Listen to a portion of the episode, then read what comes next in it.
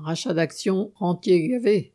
Les grandes sociétés capitalistes commencent à annoncer le montant des dividendes qu'elles entendent verser à leurs actionnaires au titre de 2022 et leur plan pour racheter leurs propres actions.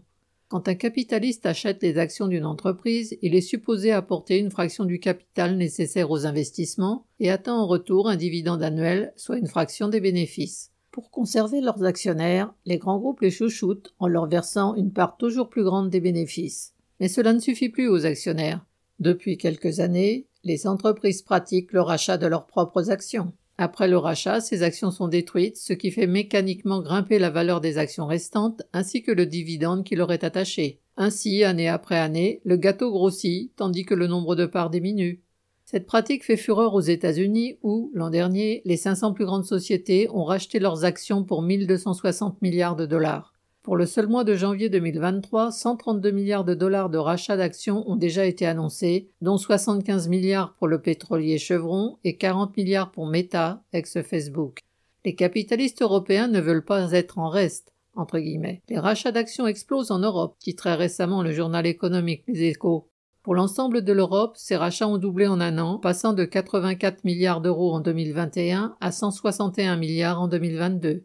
Les champions sont dans l'énergie et la finance. Ainsi, Total Energy y a consacré 7,4 milliards d'euros, Shell plus de 8 milliards, la BNP Paribas 5 milliards, l'assureur AXA 3 milliards.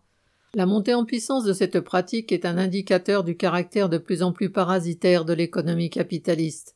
Les centaines de milliards ainsi redonnés aux actionnaires ne sont plus disponibles ni pour développer ou augmenter la production, ni même pour réaliser la transition énergétique tant évoquée.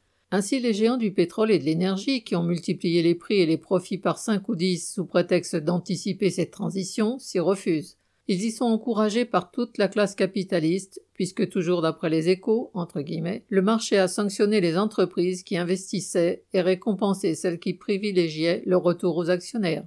Le cynisme de ces grands groupes est tel que les dirigeants politiques sont contraints de s'agiter. Ainsi, Joe Biden a fait mine de s'émouvoir des 200 milliards de dollars de profits des pétroliers, entre guillemets, en pleine crise énergétique mondiale, et il a menacé de porter la taxation sur les opérations de rachat de 1 à 4% il peut d'autant plus parler fort qu'il n'a pas la majorité au Congrès pour le faire, et même s'il l'avait, les quelques milliards recueillis seraient immédiatement redonnés aux capitalistes sous une forme ou une autre, par exemple pour encourager la transition énergétique.